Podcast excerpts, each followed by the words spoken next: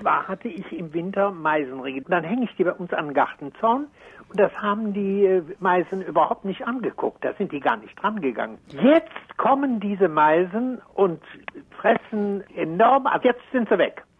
Die haben die also im Frühjahr gefressen, als gar kein Frost mehr war und nichts. Ich hatte die einfach da hängen lassen. Haben die Vögel im Frühling jetzt mehr Hunger als im Winter? Das ist ja ganz ungewöhnlich, oder?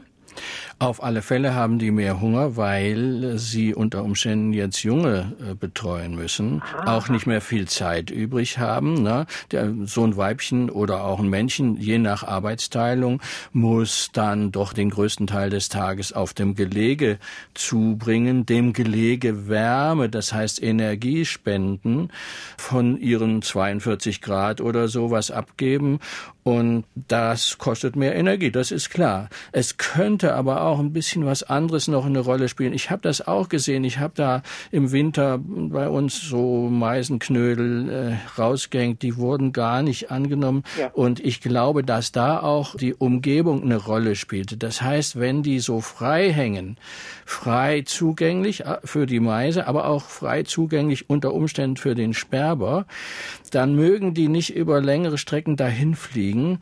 Ich weiß nicht, wie das mit ihrem Gartenzaun da war, aber die Vögel vermeiden solche gefährlichen Flugstrecken, wo sie hin und her fliegen, besonders wenn der Sperber schon ein paar Mal gekommen ist und gehen dann unter Umständen da nicht dran. Vielleicht ist jetzt mh, hm, die Situation ein bisschen anders, mehr Deckung, mehr Gebüsch, mehr irgendwas anderes.